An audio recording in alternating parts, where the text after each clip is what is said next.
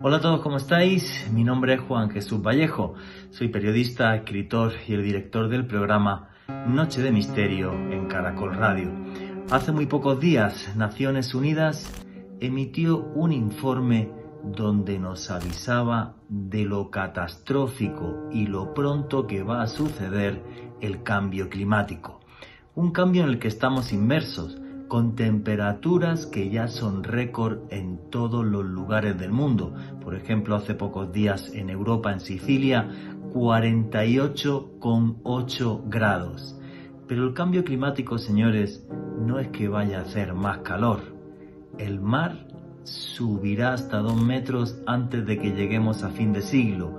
Veremos superhuracanes, inundaciones que acabarán con miles de vidas y ya a día de hoy son millones los desplazados por el cambio climático en el mundo, cosas que muy poca gente sabe, toda una punta de un iceberg que está a punto de reventar.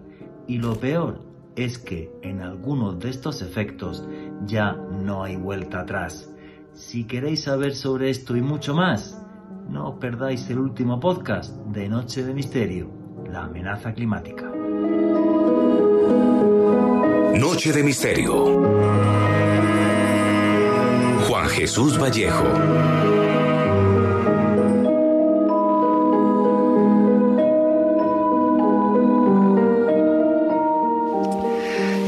Hace unas horas estaba hablando con mi familia en España, en el sur, en Granada, y estaban a más de 40 grados. Hace unos pocos días se batió, el récord de temperatura en Europa, en Sicilia en concreto, 48,8 grados, como si estuvieran casi caminando por el mismísimo infierno. Hace unas semanas, inundaciones en Alemania que costaron bastantes vidas humanas. Huracanes cada vez más frecuentes que también hacen que fallezcan personas. Y esto que os estoy contando no es más que la punta del iceberg. Cuando alguna vez en alguno de los programas que hacemos con científicos surgió así en plan pincelada el tema del cambio climático, yo siempre hacía alusión a un documental que hay en Nat Geo donde se hablaba de que el cambio sería irreversible en el año 2048. Sin embargo, esta misma semana eh, Naciones Unidas emitió un informe después del análisis de más de 14.000 artículos científicos emitidos en los últimos años y las conclusiones, desde mi punto de vista, son aterradoras. De lo que se está hablando, señores, es de que el cambio climático ya es irreversible. El secretario general de Naciones Unidas, Antonio Guterres, lo que dijo es que hay que actuar ya. Y cuando digo ya, es ya. Porque el cambio puede ser realmente dramático irreversible ya no en el 2048, sino dentro de 10 años. Y aún así comentó que ya hay ciertas cosas que son irreversibles durante decenios, siglos o incluso milenios. El cambio climático, señores, no es que haga un poco más de calor y me tenga que comprar un sombrerito para salir a la calle. El cambio climático cuesta vidas humanas. El cambio climático está destrozando los ecosistemas no solo de Colombia, sino de todo el mundo. Repito, cuesta vidas humanas. ¿Saben ustedes, por ejemplo, que ya hay migraciones climáticas? Que se está hablando que dentro de unas décadas serán pero que muchos millones de personas los que tengan que moverse, a día de hoy dicen que ya son más de 20 millones de personas los desplazados climáticos. Y perdonen por lo que voy a decir a uno, ahora que quizás a alguno incluso le moleste. Después de escuchar esto, repito, por el secretario general de Naciones Unidas y decir, señores, tenemos la espada de Damocles encima y tenemos que hacer algo, la noticia más comentada de la semana, con mucha diferencia en redes y en todos lados, es que el señor Leo Messi está en el París Saint Germain.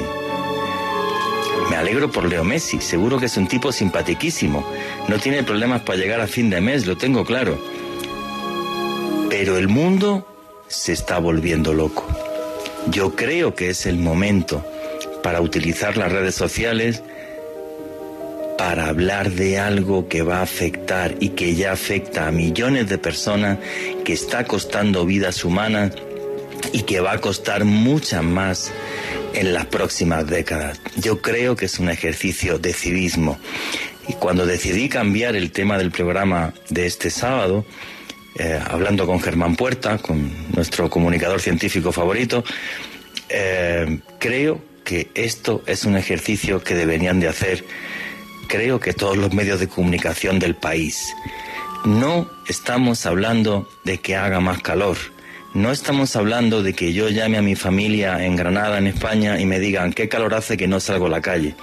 Estamos hablando de que esto va a costar muchas vidas humanas en las próximas décadas, incluso más que el coronavirus. Y de eso nos están hablando ya muchos científicos. Y por eso esta noche es un programa de ciencia y lo que tenemos aquí son científicos que saben de esto mucho más que yo. Cuando leo este tipo de noticias, recuerdo leyendo textos de, antropología hace muchos años, cuando los celtas hablaban de Gaia y veían a la Tierra como un ente vivo, como la gran madre que daba vida. Pues a nuestra madre la estamos destruyendo nosotros mismos. Creo que hoy es una noche para hacer una reflexión sobre lo que le estamos haciendo a nuestra madre y lo que nos estamos haciendo a nosotros mismos como sociedad por ser tan ciegos. Noches, noctámbulos. Mi nombre es Juan Jesús Vallejo. Lo que queréis seguirme en redes sociales, mi Twitter es arroba Juan G. Vallejo, Juan J. E. Vallejo. En Instagram y en Facebook, Juan Jesús Vallejo. Por cierto, Mucha gente me ha escrito que todos los meses doy conferencias aquí en Bogotá. El mes que viene será una sobre eh, misterios de Egipto. Tenéis ahí toda la información en mis redes sociales. Y eh, también voy a hacer ahora un taller de periodismo de misterio. Repito, mis redes sociales, arroba Juan G. Vallejo en Twitter, Juan Jesús Vallejo en Instagram y en Facebook. Ahí los tenéis. Y bueno, señores, Aquí lo que hacemos es periodismo de misterio. Nosotros os ponemos los hechos encima de la mesa, buscamos siempre expertos y vosotros decidís qué hay detrás y qué no. Fijaros una cosa y lo comentaba antes de arrancar el programa con los invitados. No sé cuántas veces en mi vida me han llevado a un plato de televisión o me han llevado a hacer un programa de radio para que hablase del apocalipsis, la historia que escribió Juan en la isla de Patmos hace dos mil años, de ese apocalipsis y de otras finales del mundo. Y siempre acababa diciendo, tranquilos señores que el mundo no se va a acabar. Y cuando de repente veo noticias que me indican que a lo mejor el mundo no se va a acabar, pero que nuestra civilización sí va a colapsar, veo que hay una indiferencia que, me asombra. Y arrancamos ya el programa sin más dilación. Alejandro Bernal, amigo, compañero, buenas noches, ¿cómo estás? Buenas noches, Juan Jesús. Un saludo para usted, para Richie en los controles, para nuestros invitados de esta noche, Hugo Mantilla y Germán Puerta, y desde luego para todos los oyentes que reportan sintonía en este momento. Y también, Juanje, un saludo muy especial para todas las personas que nos escuchan en diferido a través del podcast que estamos publicando todas las semanas en una lista de reproducción del canal de YouTube de Caracol Radio. Muchísimas gracias por su apoyo, por las reproducciones y sobre todo, Juanje, hoy es un tema que va más allá del misterio, es un tema que tiene actualidad neta, es un tema de preponderante importancia para todas las personas, para todos nosotros, y realmente para mí es un honor tratarlo esta noche con un selecto panel. Efectivamente, amigo, y lo que yo no entiendo es cómo la sociedad no reacciona cuando tiene la espada de Damocles encima. Un fuerte abrazo a todos los hermanos latinoamericanos, a gente que nos escucha por todo el mundo. Erika también estaba escribiendo ahora desde Emiratos Árabes y bueno, pues tenemos más audiencia en digital fuera de Colombia que aquí. Es una cosa muy loca, pero nos oyen más. Primero Estados Unidos, luego Colombia y luego y luego el resto del continente. Muchas gracias, eh, repito a todos por esas más de dos millones de horas en streaming de audio que, que son escuchadas por vosotros todos los meses. Y bueno, la persona con la que primero hablé cuando se me ocurrió este programa, obviamente, es con el señor Germán Puerta, que es el director del Planetario de Bogotá y que estáis acostumbrados a escucharlo mucho aquí en el programa. Germán, yo creo que tú te quedaste como yo cuando escuchaste al señor eh, Antonio Guterres, secretario general de Naciones Unidas, dando estos datos. Yo, yo me quedé en shock. Germán. Hola, Juan Jesús, ¿cómo estás? Buenas noches, amigo. Feliz de tenerte aquí otra vez. Bueno, eh, realmente eh, el, informe que tiene 1.300 páginas, además, que fue hecho por 234 científicos de 66 países durante dos años. O sea, no estamos hablando de un folletín, estamos hablando de un estudio muy serio hecho por una eh, por varias disciplinas. Y básicamente lo que el informe es primero nos confirma que el, cambio climático es una amenaza contra todas las formas de vida que hay en la Tierra. O sea si confirma algo que ya sabíamos. Eh, mira una serie de escenarios según cómo lo actuemos frente a esta amenaza entre el año 2050 y el año 2100 pero lo que es más serio y que resume todo el problema, pues todo el, detalle del informe, es que ese calentamiento de un grado y medio que se tenía previsto para el año 2050 no es para el 2050 ni, ni para el 2040. Lo están colocando para el 2030. O sea, estamos hablando de un plazo cortísimo. Y ese grado y medio va a producir eh, una serie de consecuencias que ya son previsibles y que en cierta forma las estamos viendo, no solo en los efectos físicos de, sequías o aguaceros torrenciales o grandes huracanes, sino en la alteración de, de, la, de la geografía, llamémoslo así, eh, que puede producir desplazamientos de grandes masas de población por sencillamente aridez climática en, muchos terrenos. Esto nos lleva a un panorama de guerra del agua, podríamos decirlo. Sí, eh, que ya lo hemos visto en, varias regiones, ¿no? O sea que el, panorama es bastante complicado y, y, el informe, claro, el informe concluye que hay que actuar ya. O sea, que, que no hay que esperar, que hay que declarar ya las emergencias climáticas globales y que esto no lo puede resolver uno o dos gobiernos, sino que tiene que ser una acción coordinada de todos los estados. Sí, sí, esto ya es un tema, es un tema mundial. Fíjate, respecto al dato que tú dabas de, de, migraciones, yo tenía aquí, no sé si esto es correcto o no, tenemos un experto que ahora me corregirá si me equivoco, un, informe del Programa Mundial de Alimentos que habla ya de 22 millones de personas desplazadas entre eh, Centroamérica, sobre todo, el África subsahariana y el sudeste asiático. 22 millones de personas. Hay que pensar que la guerra de Siria desplazó 6. O sea, estamos hablando de una cifra absurda. O sea, esto cuesta vida humanas y esto le destroza a la gente a muchos millones de personas. Ya lo está haciendo, ni siquiera estamos hablando de un futuro. Pero bueno, la persona que sabe mucho más de cambio climático que nosotros y que es un placer y un honor tenerlo aquí es el señor Hugo Mantilla. Pero Hugo Mantilla, me gustaría que te presentaras a la audiencia de Caracol Radio y de Noche de Misterio porque es la primera vez que apareces en el programa. ¿Quién es Hugo Mantilla para toda la audiencia de Caracol Radio? Ella es una persona muy agradecida de esta invitación. Muchas gracias. Eh, muy, honrado de compartir panel con Germán, una persona que admiro mucho hace mucho tiempo. Gracias Alejandro también por la conducción. Eh, y gracias a la audiencia, ¿no? Por estar aquí e interesarse por estos temas. Pues Hugo Mantilla es un biólogo, mi profesión es biólogo, Eh, yo hice mi doctorado estudiando la evolución de, la vida, particularmente los mamíferos. He trabajado con primates y con murciélagos, unos organismos también muy misteriosos, muy noctámbulos, o sea que me siento en mi elemento. Pero eh, ese interés lo he intercalado con mi otro, mi doble titulación doctoral, que es la geografía. Entonces, lo que yo he estudiado ya hace tres décadas es el efecto que las condiciones climáticas, la geografía tiene sobre la manifestación de la vida, es decir, el meollo del asunto. Eh, por esa investigación, particularmente utilizando nuevas tecnologías, entre ellas sistemas de computación para hacer predicciones sobre lo que puede pasar, eh, me, me interesa en el tema del cambio climático y quisiera dejar, digamos, aquí la puerta abierta con una reflexión que hice hace poquito que me pidieron que escribiera un, par de líneas. Y el paradigma de la biología del campo, el estudio de la vida, que es la de todos, ¿no?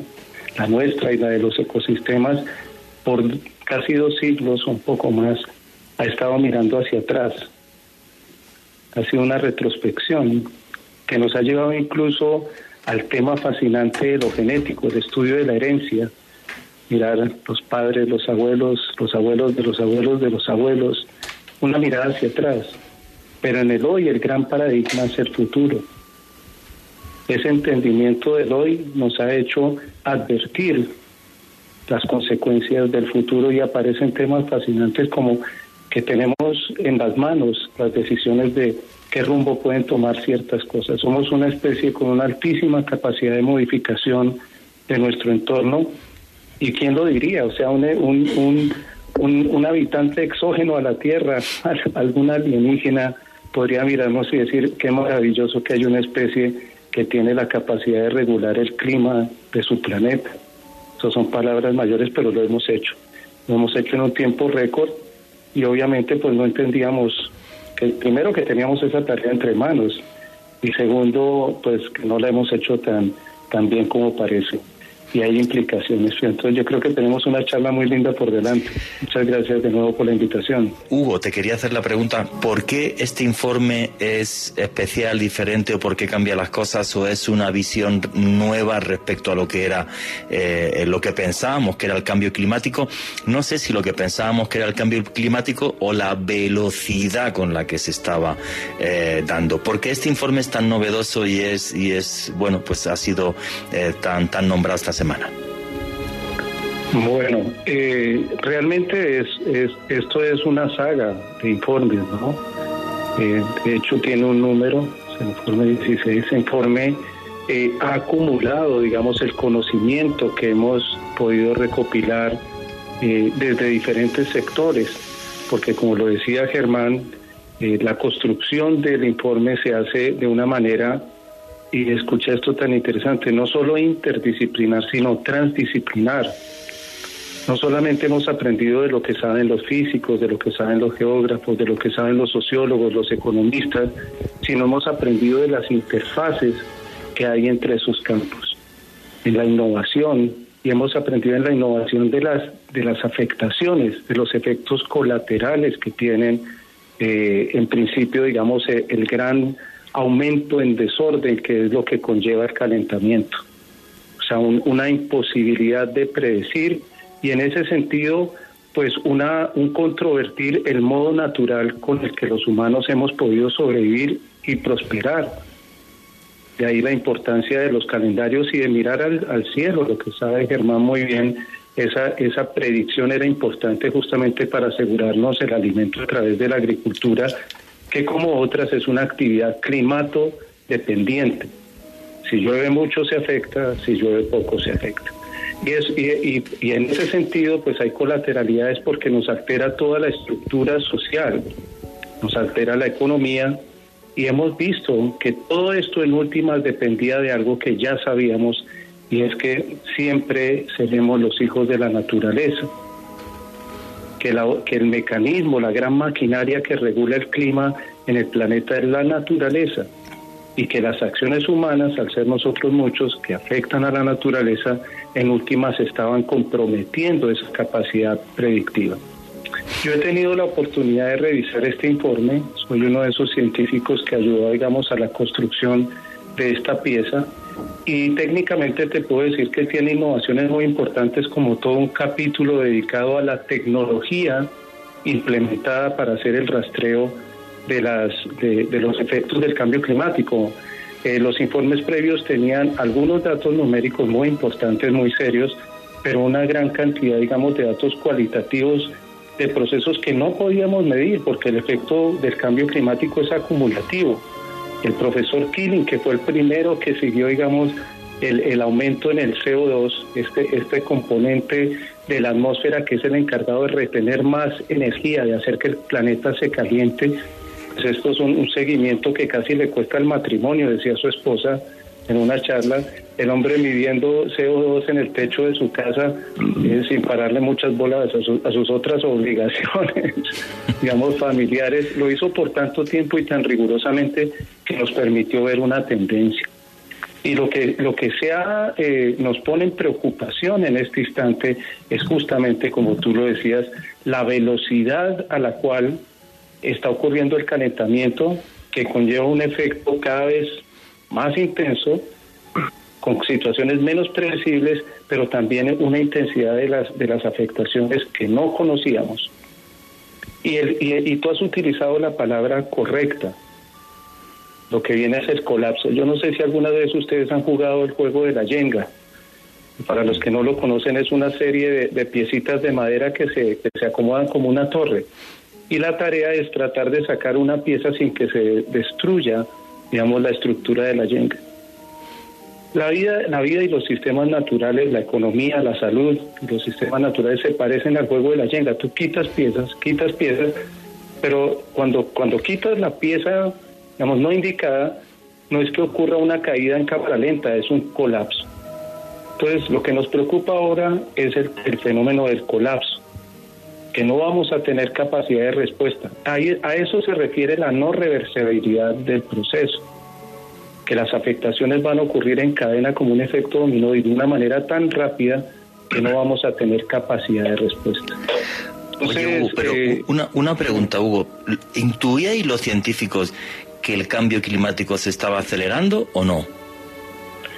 Se, se sabía, se sabía y, existía una preocupación, pero como la regulación depende de, un fenómeno económico, de un fenómeno de manejo, porque definitivamente somos la especie que está, que está regulando esto. Y en últimas, pues cuando tú hablas de millones de seres humanos, sí, la decisión individual cuenta mucho, pero encaja dentro de la manera natural como nosotros nos movemos como sociedad, que es a través de lo político y a través de la organización social. Entonces eso es algo muy dinámico, hay que entenderlo, y, se hizo todo, se ha hecho, se ha intentado y se seguirá haciendo todo lo posible para manejar lo que podemos manejar.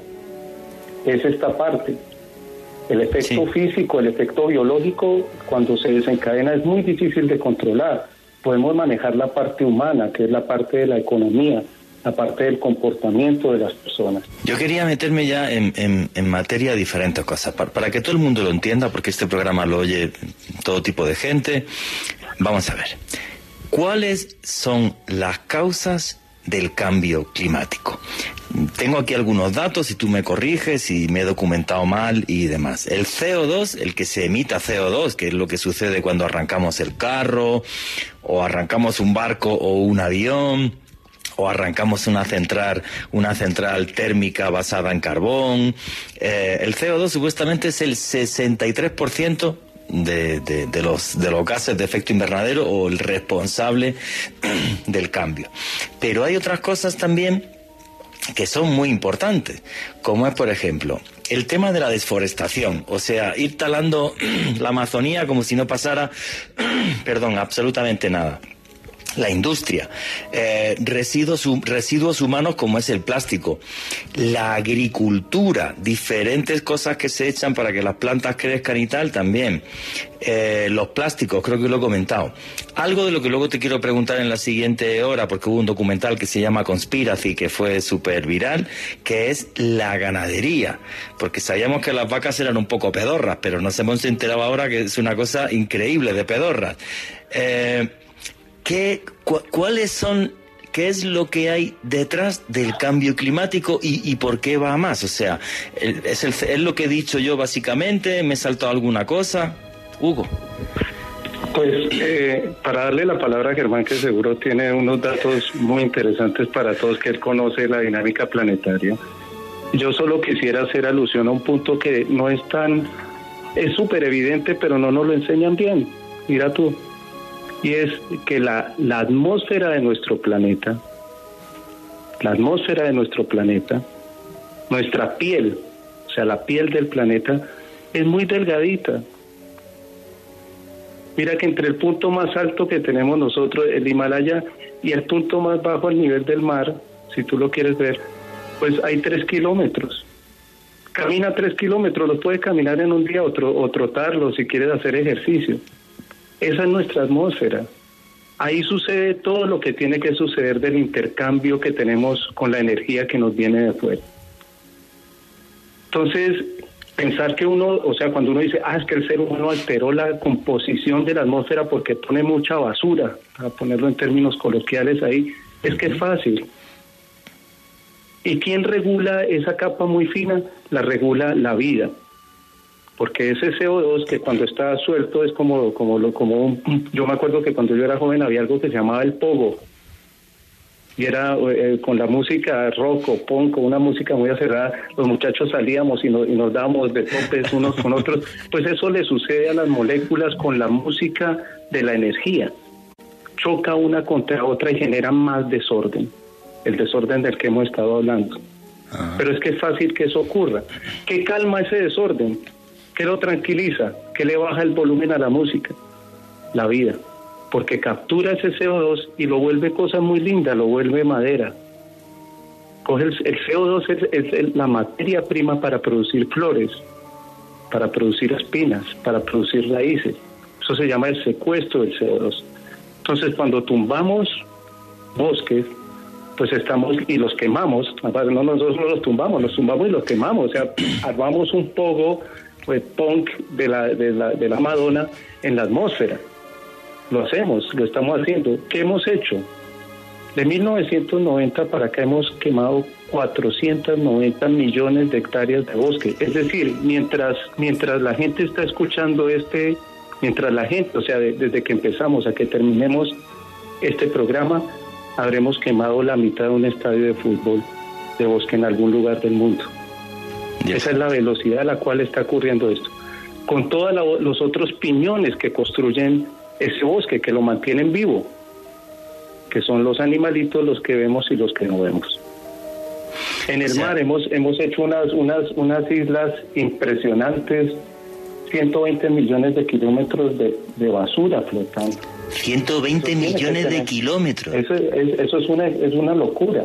O sea, la gente no se imagina la cantidad de afectación. Pero yo quisiera darle la palabra a Germán para que nos hable de esa dinámica interesante del planeta, ¿no? En, su, en, su, en su energía, ¿no? Germán Puerta. Sí, bueno, eh, eh, mencionaste bien la, la capa atmosférica, realmente son 80 kilómetros, pero también la oceánica. La profundidad media de los océanos es 4 kilómetros. El, el mundo tiene 12.000 kilómetros de diámetro, o sea, y, y de, esa, de esas masas de agua, de toda el agua que hay en la Tierra, el 97% es agua salada. Y del 3% restante hay una enorme cantidad que no es útil para la vida humana. Ríos y lagos es una ínfima parte, sí. Pero, pero Juan Jesús nos preguntaba eh, sobre las causas, ¿no? Y a mí me gusta, me gustan los números, sí.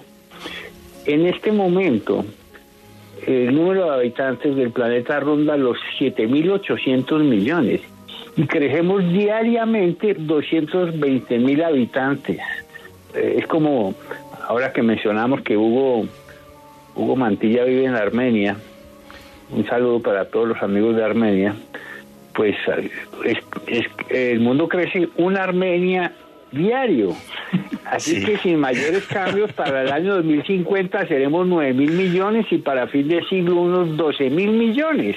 Y eso es demasiada gente ejerciendo una presión exagerada sobre los recursos del planeta.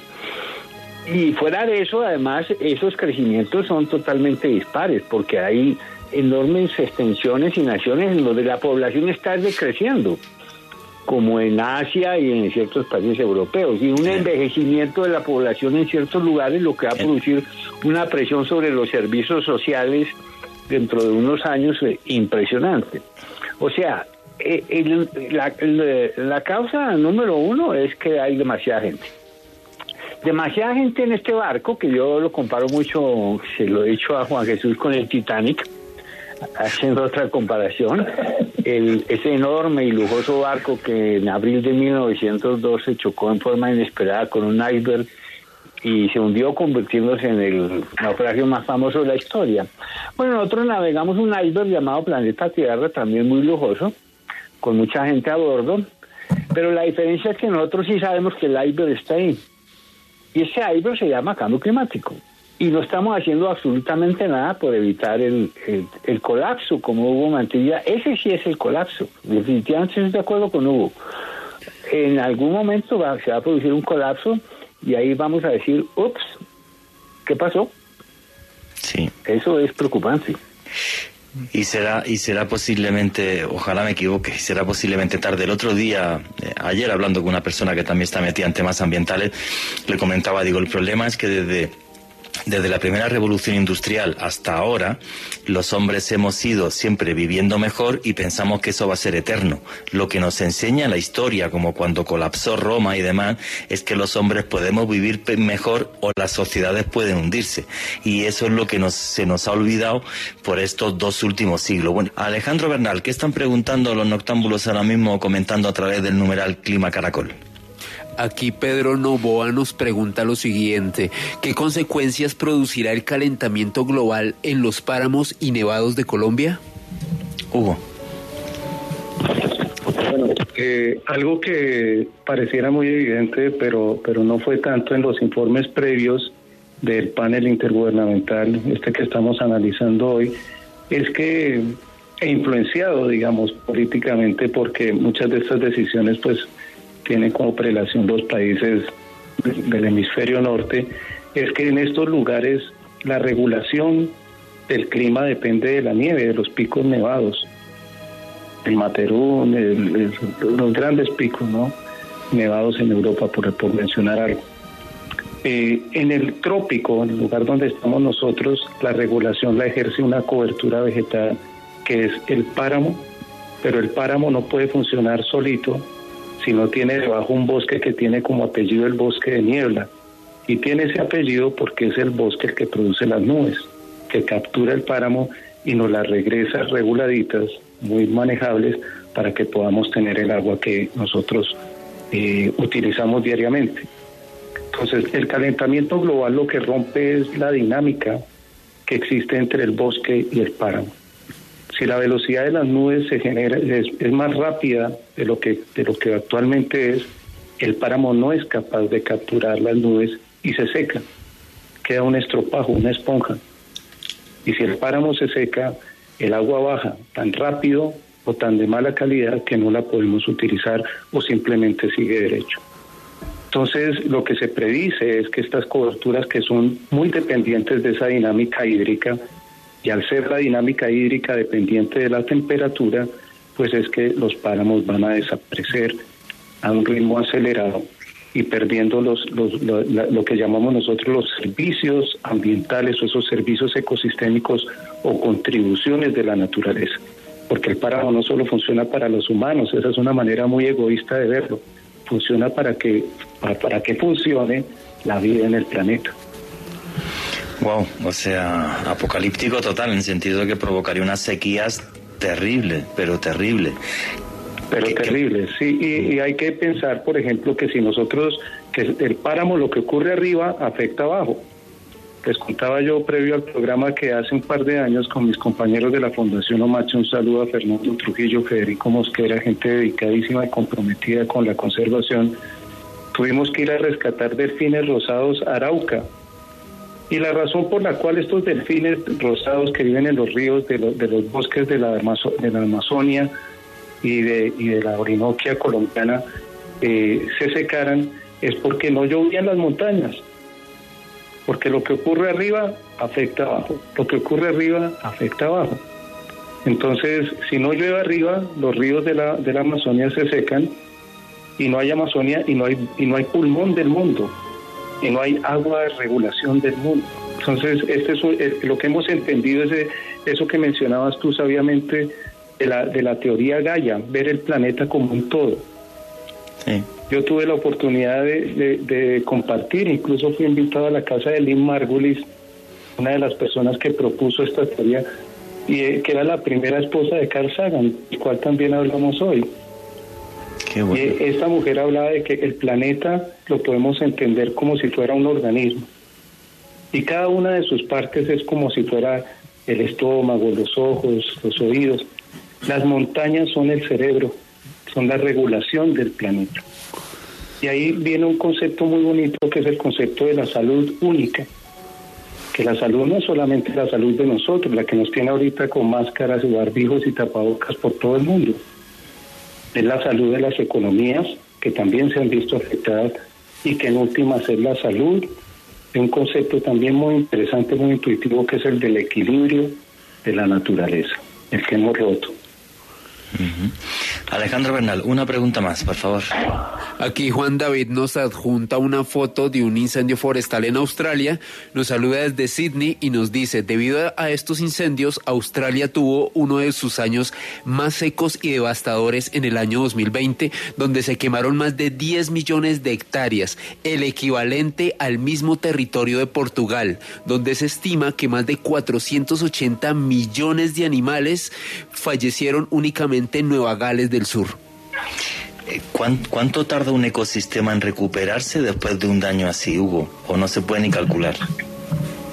Es difícil de calcularlo. Nosotros medimos, y aquí es interesante la reflexión, porque es que nosotros medimos las dinámicas del planeta en, en vida humana, en tiempo humano. Y tú decías algo muy interesante al comienzo del programa y es que tal vez el mundo sí va a ser distinto del que, del que nosotros conocemos hoy. El mundo va a continuar sin gente. Tal vez es lo que ocurra, o sin, sin el modo que nosotros conocemos. Pero el mundo continúa a un ritmo, digamos, diferente. Entre más complejos los sistemas, entre más compleja esa más pues más, más tarda en recuperarse. Eh, incluso el fuego, el fuego es el fuego es un elemento, digamos, natural en muchos ecosistemas, como pueden ser las sabanas, digamos, del mundo entero. En Colombia, de la, de la Orinoquia, un saludo a Duro Sarmenteras, que es una persona que ha estudiado este fenómeno mucho tiempo en el país. Pero hemos, hemos visto que, que esa dinámica natural del fuego incluso se ha incrementado por el efecto del cambio climático. Entonces, tenemos todo, pero tenemos todo desordenado. Eso es lo que está sucediendo en el planeta. Sí, aparte estamos un poco ciegos porque, porque, porque no, sé, o sea, creo que se ve claro, sobre todo con un informe así, pero creo que falta, falta muchísima conciencia, mucha conciencia a la hora de decir, eh, hay que presionar a los políticos que son los que toman las decisiones, aparte de que nosotros eh, reciclemos y demás. Germán Puerta.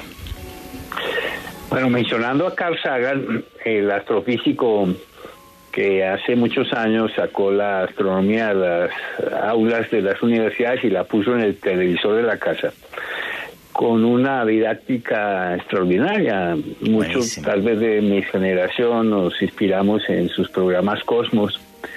Eh, pero hace más de 40, de 40 o 50 años Carl Sagan nos advertía de esto.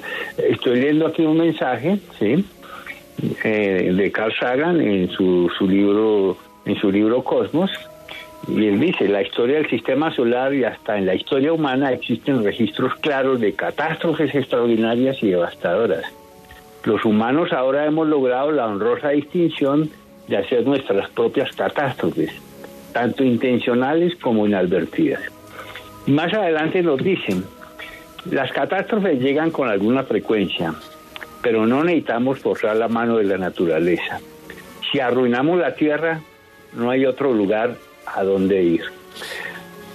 O sea, eh, eh, no hay plan B. No hay plan B. Eh, y, y, Sagan hace 50 años no podía sospechar que, por ejemplo, en este momento em, la mitad de las emisiones de dióxido de carbono a la atmósfera, que es la que produce el efecto invernadero por esos sólidos suspendidos que impiden que la radiación escape de nuevo hacia el espacio, sino que se queda como un invernadero, exactamente. La mitad de esas emisiones son producidas por 25 megaciudades. Sí. Y esas 25 megaciudades, la mitad están en China. O sea que eh, realmente eh, nosotros podemos hacer algunas cosillas aquí, pero si no lo hacen los chinos, eh, y la India y, Rusia y otros países que están haciendo sus propias revoluciones industriales en este momento, ¿no? ese es el, problema, que, y, lo dijo Sagan, también lo advirtió allí, vamos a sacrificar el futuro por el bienestar inmediato. Esa es una pregunta seria. Y, creo que en este lapso que nos queda del programa deberíamos ya empezar a, pensar un poco en cuáles son las soluciones, porque ya estamos sobrediagnosticados. Sí, pero eso que has dicho es muy importante y antes de darle la palabra a, Alejandro Bernal, ¿vale? Que no, que no lo olvido, eh, sí quiere comentar esto porque creo que es un dato muy importante y que lo conozca la gente. Entre 25 megaciudades eh, provocan 52% de las emisiones de gases de efecto invernadero. Entre cinco países emiten el 55% de esos efectos de ese efecto invernadero, que son China, Estados Unidos, la India, Rusia, eh, perdón, entre cuatro países, China, Estados Unidos, India y Rusia emiten el 55% del CO2 mundial, cuatro países y el G20, 20 países emiten más del 80% de los efectos de gases invernaderos. Le voy a hacer una pregunta a Hugo que a lo mejor es muy estúpida. ¿Eso significa que si mañana aquí en Colombia topamos en bici y dejamos de comer hamburguesa, nos vamos al carajo exactamente igual o no? No, yo creo, yo diría, y esto es un mensaje muy importante y, y alentador dentro de tanta tragedia yo sí creo que el efecto individual tiene una unas consecuencias muy significativas eh, de un problema que es global. Y esta es la palabra tal vez clave en este punto. Si el problema es global, no es solo de los chinos, es de nosotros.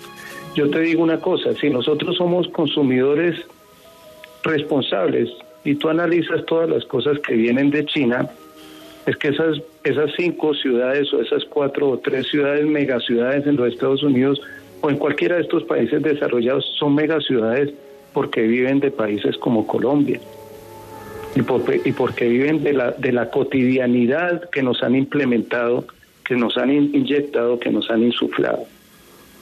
Entonces, el, el tema es, si nosotros le ponemos un poco de conciencia a ese consumo, a esa dinámica, entendiendo de dónde vienen las cosas y hacia dónde van después de que las usamos, yo creo que eso tiene un efecto, si lo sumamos globalmente, muy importante. Ese es el mecanismo. Pero yo sí quisiera, digamos, mencionar ahora que también países como Colombia, no solamente nuestra función es andar en bicicleta o tomar estas medidas que son importantes en la cotidianidad. Nosotros en una universidad chica de provincia tenemos en este momento uno de los programas más grandes de cambio climático en Colombia, financiado con dineros estatales, con dinero del, sistema de regalías. Son casi 5 millones de dólares, más de 19 mil millones de, pesos en un proyecto que fue escrito por colombianos. Lo escribí entre, entre, entre una amiga de la Secretaría de Agricultura del Departamento del Quindío, Juliana Acosta, una persona muy comprometida con el cambio climático, y yo, escribimos este, esta propuesta y un equipo del centro que yo represento, el Centro de Estudios de Alta Montaña, donde hay médicos, donde hay físicos, donde hay matemáticos, donde hay ingenieros trabajando en conjunto, en transdisciplinariedad, biólogos, sociólogos trabajando en transdisciplinariedad por entender los efectos del cambio climático. ¿Qué estamos haciendo? Estamos dando direcciones a esos sistemas productivos, la ganadería, la agricultura, que es responsable de producir muchos de estos gases en Colombia. O sea, no es el colombiano de a pie el que únicamente el que queremos influenciar son los sectores productivos, dándoles alternativas. Hemos, tenemos un programa supremamente intenso con la gobernación del Quindío de, de restauración ecológica y tenemos todo un programa de educación, de apropiación social de conocimiento. Eh, he compartido aquí el, link, después de pronto las personas que van el podcast podemos compartir ese link de un evento incluso en el que vamos a, socializar los avances que hemos tenido en ese, en ese sentido el 14 y el 15 de octubre en, la Universidad del Quindío socializando los, los resultados de esto.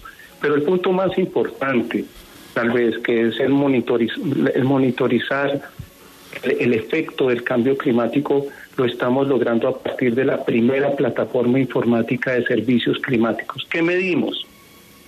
Medimos cómo la naturaleza, está, esa gran maquinaria reguladora del clima, está funcionando o no ¿Y cómo funciona? Es como cuando tú destapas el capón del carro o abres una, una grabadora por dentro.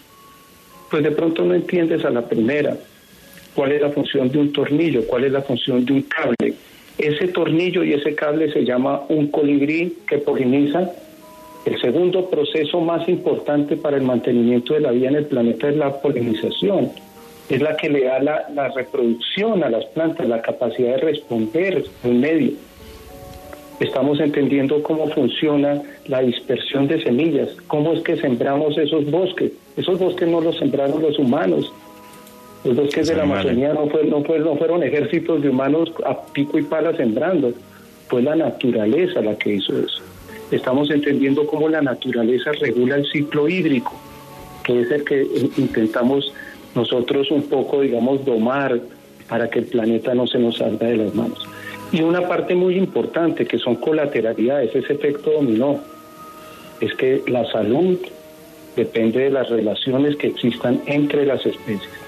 Esos saltos de virus entre especies, por ejemplo, como el que tuvimos ahora que nos tiene a todos contra la pared, la verdadera espada de Damocles que tú dices ahorita, se, se discernió con toda su fuerza sobre nosotros con una pandemia, pero es que esto ya había ocurrido. Sí, la gripe española. Se preguntaba si, los, si los biólogos sabíamos qué iba a pasar. Pues yo te digo, yo represento un pedacito de los biólogos que estudian los mamíferos. Y por allá en los 1900, el, capitán teniente Gorgas era, era un médico militar que dirigía toda la operación del canal de Panamá. Le abrimos un un planeta, de un océano a otro, cambiamos muchos, muchos elementos, digamos, de la regulación propia y empezaron a aparecer pandemias por todo el mundo. Ya no se nos olvidó, ya se nos olvidó porque ocurrió más de una vida humana. Hasta ahí llega la memoria de nosotros. Mm. Y un poco menos, tal vez, yo ya se me olvida todo Pero en ese momento apareció algo que se llamaba la medicina flexneriana y aparecieron los, los centros en el mundo financiados por la Fundación Rockefeller de estudios de enfermedades tropicales. ¿Por qué? porque hicimos una alteración de orden mayúscula al planeta. Hoy estamos haciendo muchas y están apareciendo pandemias por todo el mundo. Esta simplemente es una de las muchas cosas que pueden pasar. ¿Y cuál es nuestra responsabilidad ahora? Es una opción, aprender o no aprender, sensibilizarnos o no sensibilizarnos.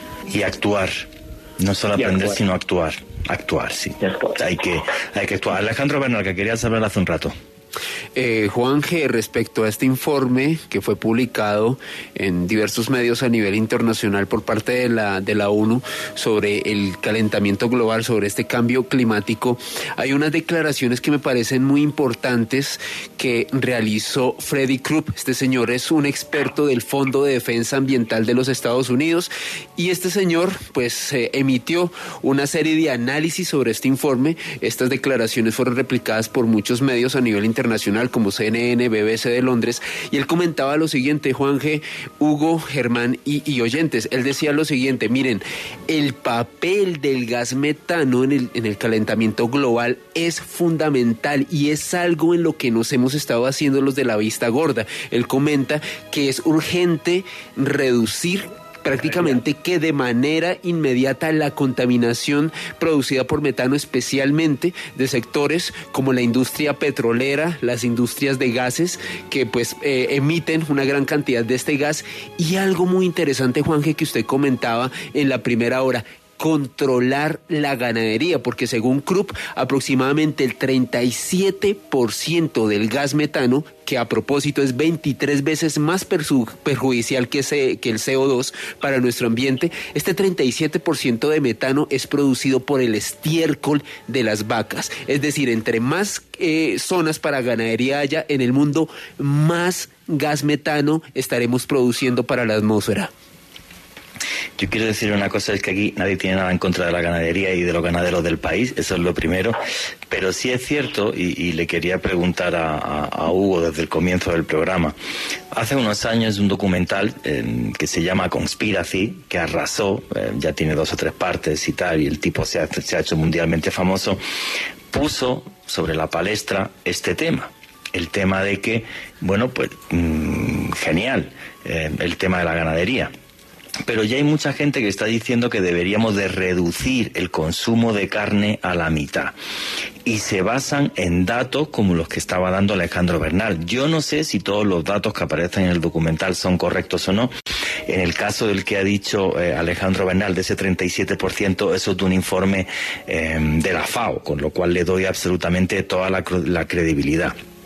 Lo que habla el documental, además, eh, Conspiracy, lo repito, eh, lo podéis ver en diferentes plataformas, eh, es que hasta un tercio del agua potable del planeta se utiliza para la ganadería, con lo cual las cifras que salen son absurdas, como que de un kilo de carne de vaca equivale a el consumo de 10 toneladas de agua dulce. Oye, esto es tan, alarmante como nos lo cuenta el documental y eso, ese informe de, la FAO que creo que es menos, menos dramático, pero aún así también es, es importante. Hugo, ¿qué opinas tú como científico sobre esto? Bueno, yo te voy a dar un dato primero como, como Hugo Mantilla, persona. Yo estudié en Texas, yo hice mi doctorado y, mi primer postdoctorado en, en, la Universidad de Texas Tech, en un sitio eh, que a mí me gusta mucho, pero eh, eh, yo no sé, alguna vez escuché la noticia que fue clasificado como el pueblo más feo de los Estados Unidos. Yo no sé si, yo no sé si fue después de que, yo no sé si fue después de que me fui, que quedó a ser feo, o fue por mi llegada. Pero eh, no, este con, con Rolling Wheat, esas, esas bolas así de, pasto que sale, así, sí. es un pueblo tejano, tejano, tejano profundo. Y y en este lugar es el lugar donde más cabezas de ganado en pie hay en el planeta. Se cuentan por millones. Wow. Por millones. El acopia, ahí es el acopio, digamos, del ganado de, carne. Una, sección de carne. ¿sí? ¿Qué sabemos nosotros, digamos, de la ganadería? la ganadería debe estar concentrada sobre ciertos sistemas para ser optimizada.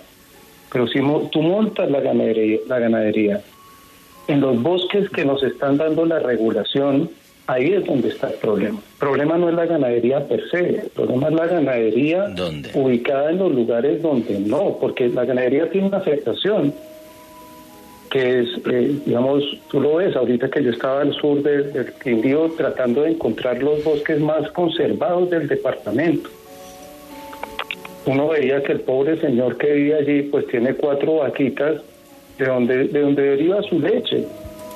Y seguramente las venderá en algún momento para tener algún dividendo para su carne. O sea, no hablemos de los grandes ganaderos, hablemos de, la, vida de las personas. Pero es que esas cuatro vacas estaban paradas en cinco o seis hectáreas de, de, lo que era un bosque. Y si tú le das otras cinco y seis, también se las comen. Entonces, el problema es aquí, ¿qué hacemos? O sea, tengamos la ganadería, sí, pero ¿qué hacemos con lo que nos cuesta la ganadería?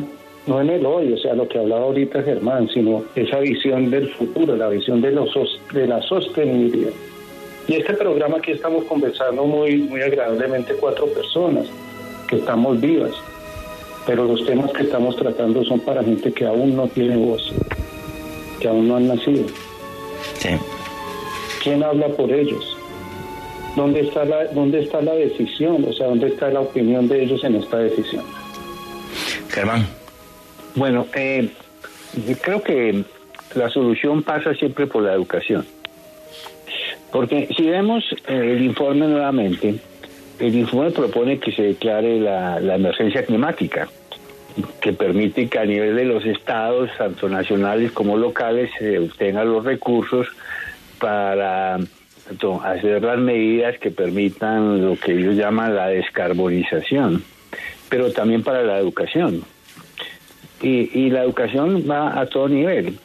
Eh, el informe eh, realmente propone que la mayor parte de la solución está por el, por el lado de las empresas, de los empresarios, tanto de las ciudades como del campo, empresarios en general.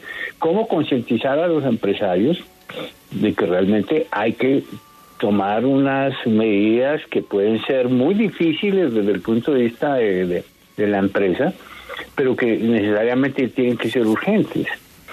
Este es un tema de urgencia.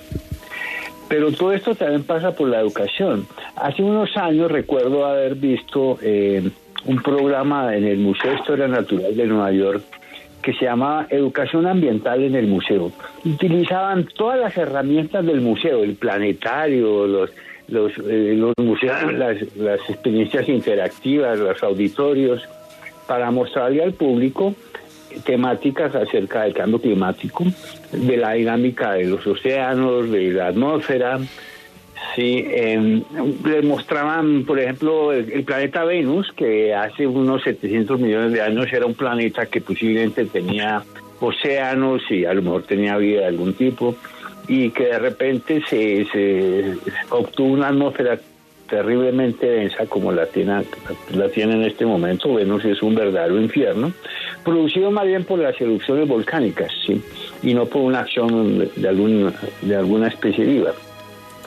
Pero Venus es un buen ejemplo de lo que podría pasarnos si seguimos como vamos, ¿sí? Sí, en claro. donde la superficie tiene una temperatura eh, eh, 450 grados, eh, invivible. Todo esto se lo enseñaban al público en el museo. Y ese es un programa que deberíamos tener, yo voy a proponerlo para el Planetario de Bogotá, eh, donde trabajo, y, y, pero es allí en donde tenemos que trabajar, en el tema de la educación.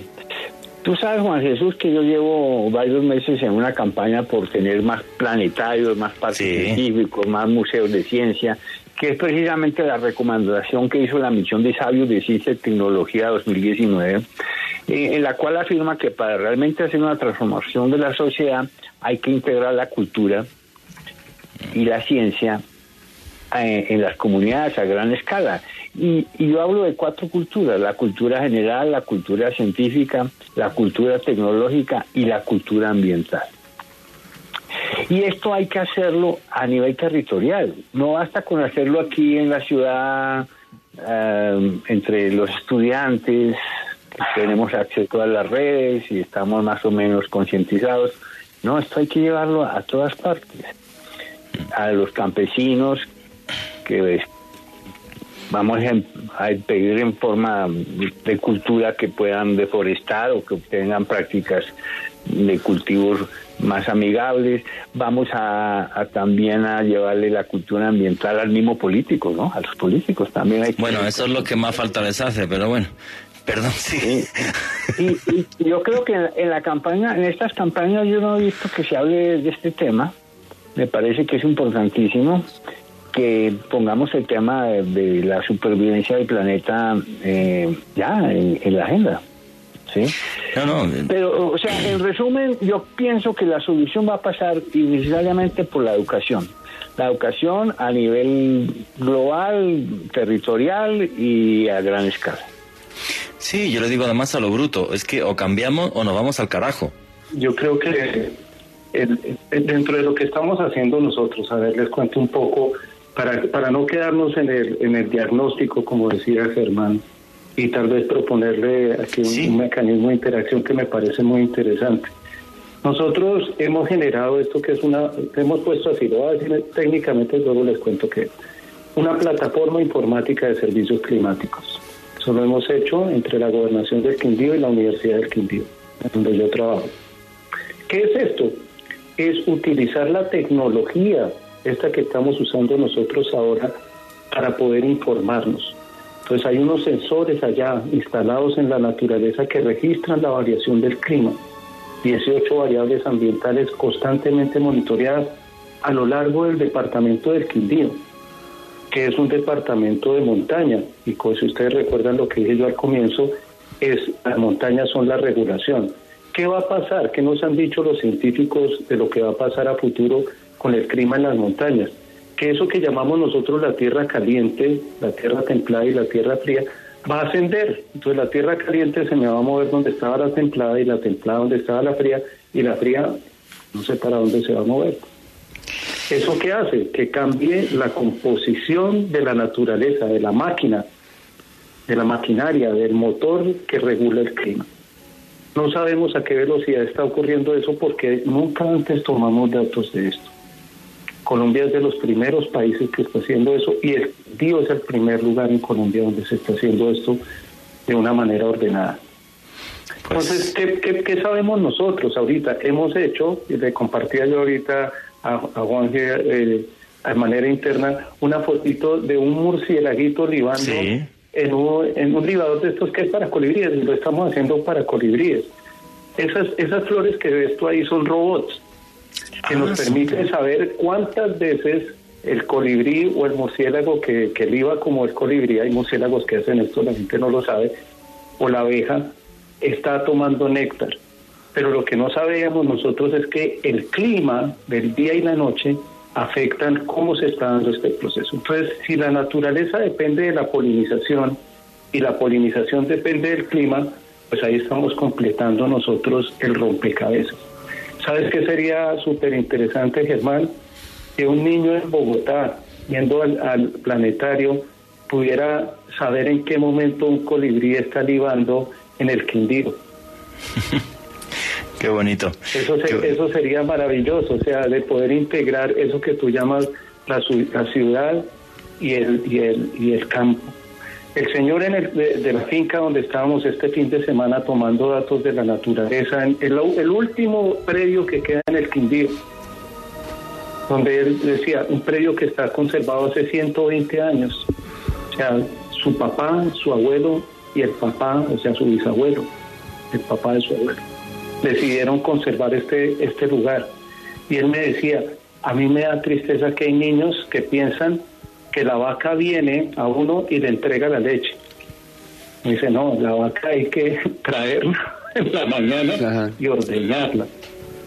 Y, hacía referencia con esta metáfora a que nosotros, digamos, cuando estamos en las ciudades donde aglomeramos la gran cantidad de personas que están causando este daño, no tenemos una conexión o hemos ido perdiendo esa conexión directa con la naturaleza.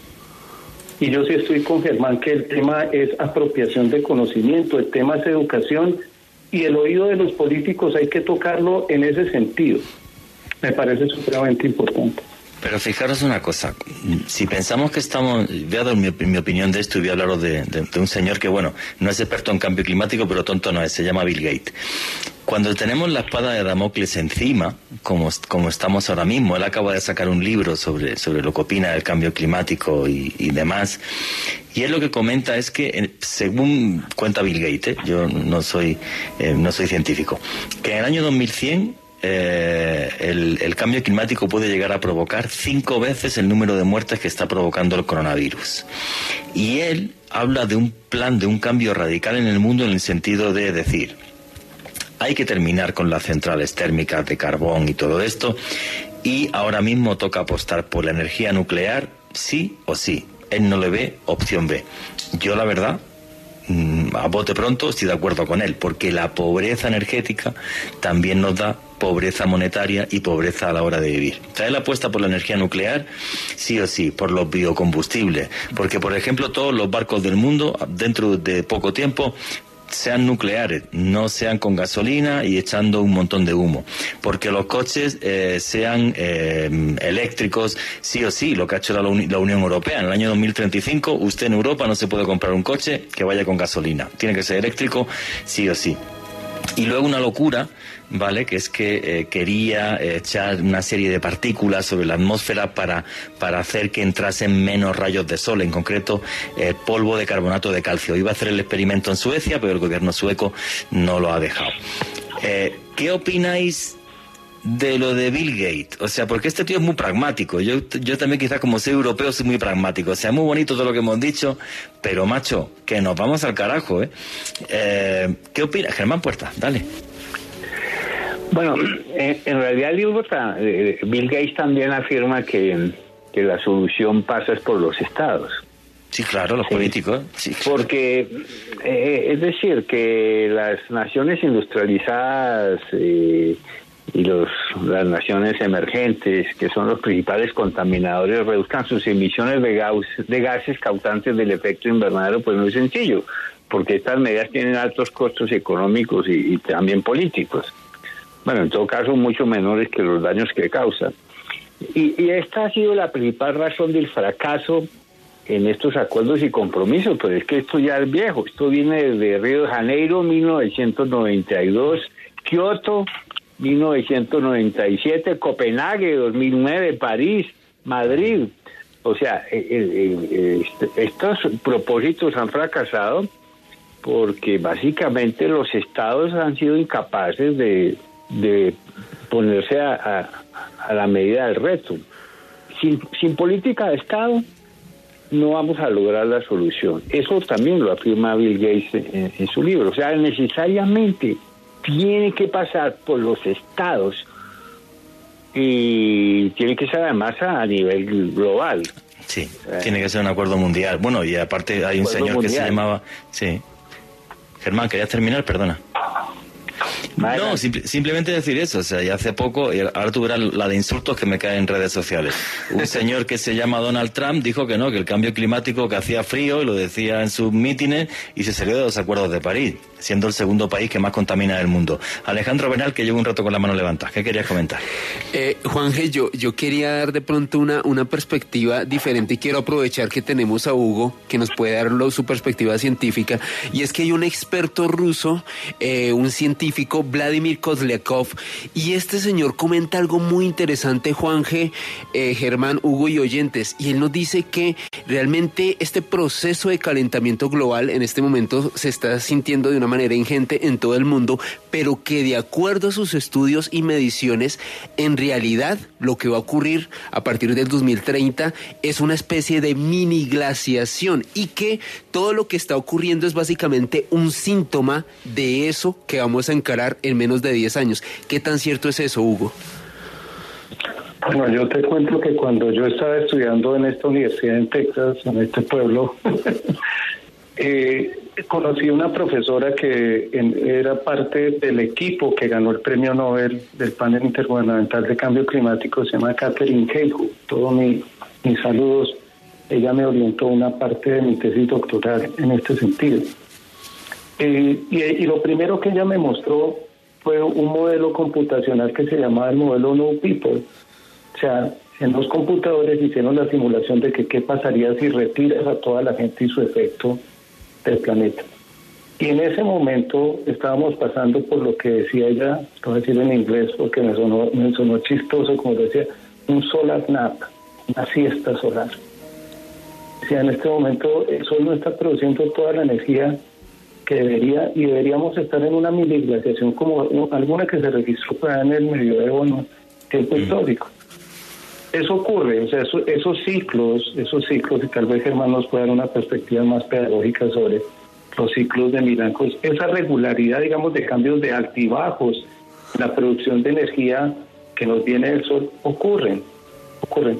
Pero lo que mostraban los, los modelos de, de Catherine Keijo en su momento era que a pesar de eso la, línea seguía disparada en calentamiento.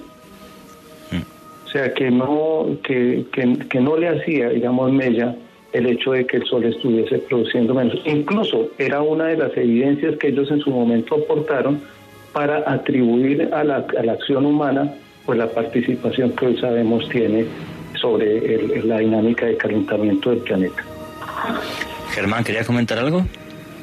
Sí, bueno, el Sol tiene máximos y mínimos en, promedio cada 11 años y, bueno, y el planeta en su historia geológica ha sufrido eh, varias transformaciones y periodos de glaciación. Lo que pasa es que ahora hemos intervenido al planeta en una escala que ya se habla de que esta es una, una nueva era, la era del antropoceno.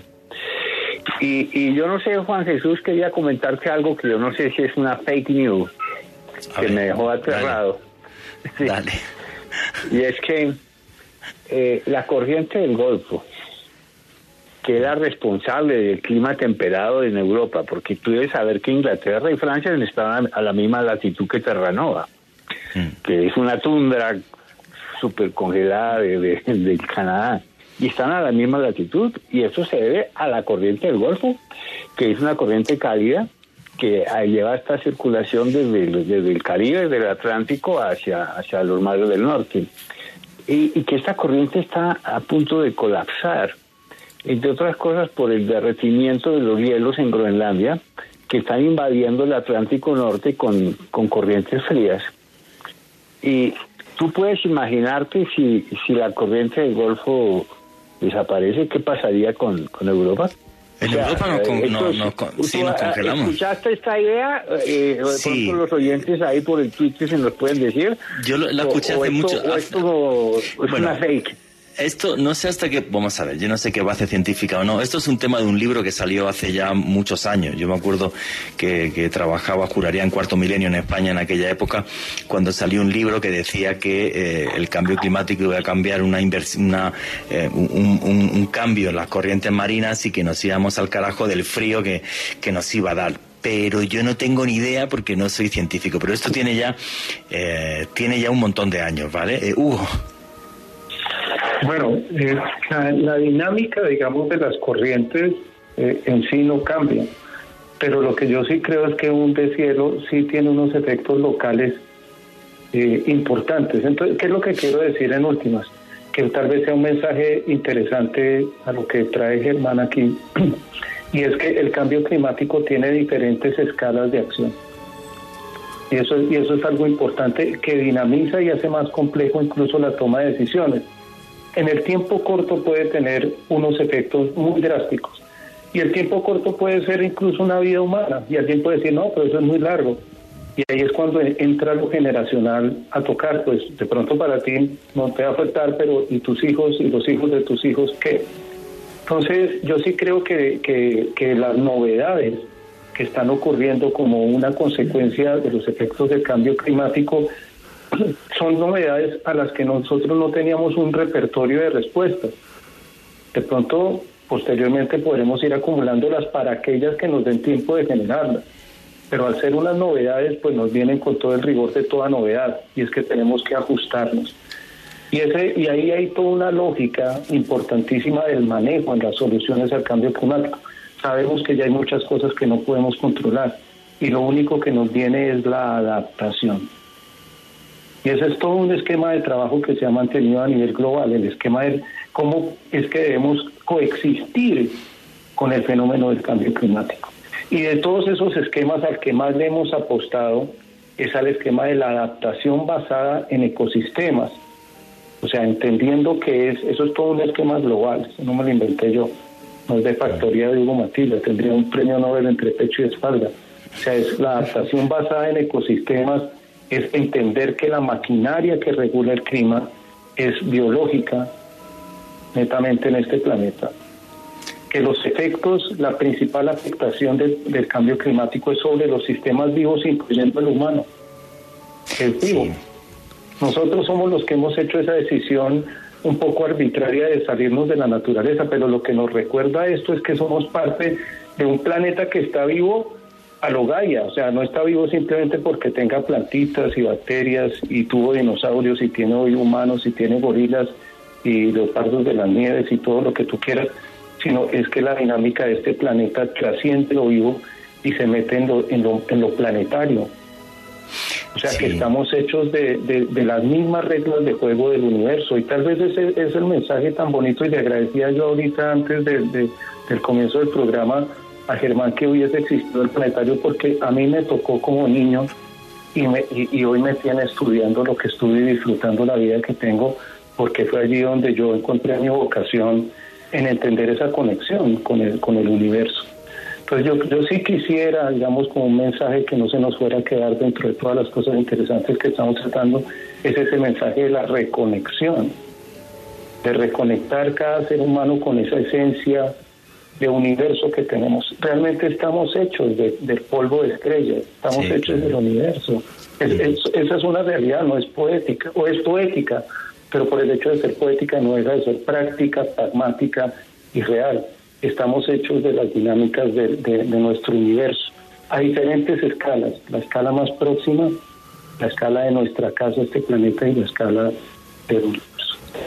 Sí, de todas formas, em, y, también le respondo a Germán, el científico más apocalíptico que hay de todos con diferencia, y no recuerdo el nombre, a ver si alguien me lo pone en, el numeral, en Clima Caracol, es un norteamericano que este ya vive en un búnker con su familia porque dice que el permafrost de Siberia se va a, diluir antes de lo que pensamos y que el metano, hay tal cantidad de metano que el cambio climático va a ser una barbaridad y que nos vamos a estar matando y comiéndonos unos a los otros básicamente en cuatro o cinco años. No recuerdo el nombre del tipo, pues no sé si es una locura, espero que sí, y que el tipo, y que el tipo se equivoque, pero, pero sí es cierto que, que bueno, que son mil alarmas y, y que están ahí. Alejandro Bernal. Juan G, dentro de la adaptación que Hugo nos comentaba que tenemos que hacer como especie a, este cambio climático, la FAO, es decir, la, Organización de las Naciones Unidas para la Alimentación y la Agricultura, comenta que aparte de optimizar los procesos de ganadería, nos tenemos que ir acostumbrando a comer insectos para llenar nuestras necesidades de proteínas en la alimentación. ¿Esta es una adaptación que vamos a tener que hacer en los próximos años, Hugo? Pues yo creo que ya se está haciendo, ¿no? O sea, y se ha venido haciendo desde hace mucho tiempo. Eh, tenemos que ser recursivos, o sea, yo creo que lo mismo que nos, la misma que nos trajo nos va a sacar de aquí. Eh, hay, hay, hay varios mensajes aquí interesantes. Nosotros, el Centro de Estudios de Alta Montaña, hace parte de la Alianza de las Montañas, que desde, desde la cumbre de Río, en su capítulo 13, priorizó las montañas como unos ecosistemas, digamos, regulatorios frágiles. Eh, un saludo a Rosa Laura Romeo, que es la directora en la FAO. Juanje, eh, recordarle a la audiencia, si les gusta el periodismo de misterio, Juanje y este servidor tenemos un canal en YouTube, Oculto tras la sombra, donde estamos subiendo contenido y a mí me pueden seguir en Facebook, Twitter e Instagram en arroba alebernalpress con doble S. Muchísimas gracias. Y mi reflexión final, muy sencillo, la espada de Damocles está ahí el que no la quiera ver desde mi punto de vista es porque está ciego. Y esto es un cambio que viene persona a persona y en el que tenemos que presionar a los políticos. Porque planeta solo tenemos uno. Los antiguos celtas lo llamaban Gaia, nuestra gran madre, y está cada vez peor por nuestra culpa. Y nunca, nunca olviden que vivimos en un mundo mágico porque está repleto de misterio.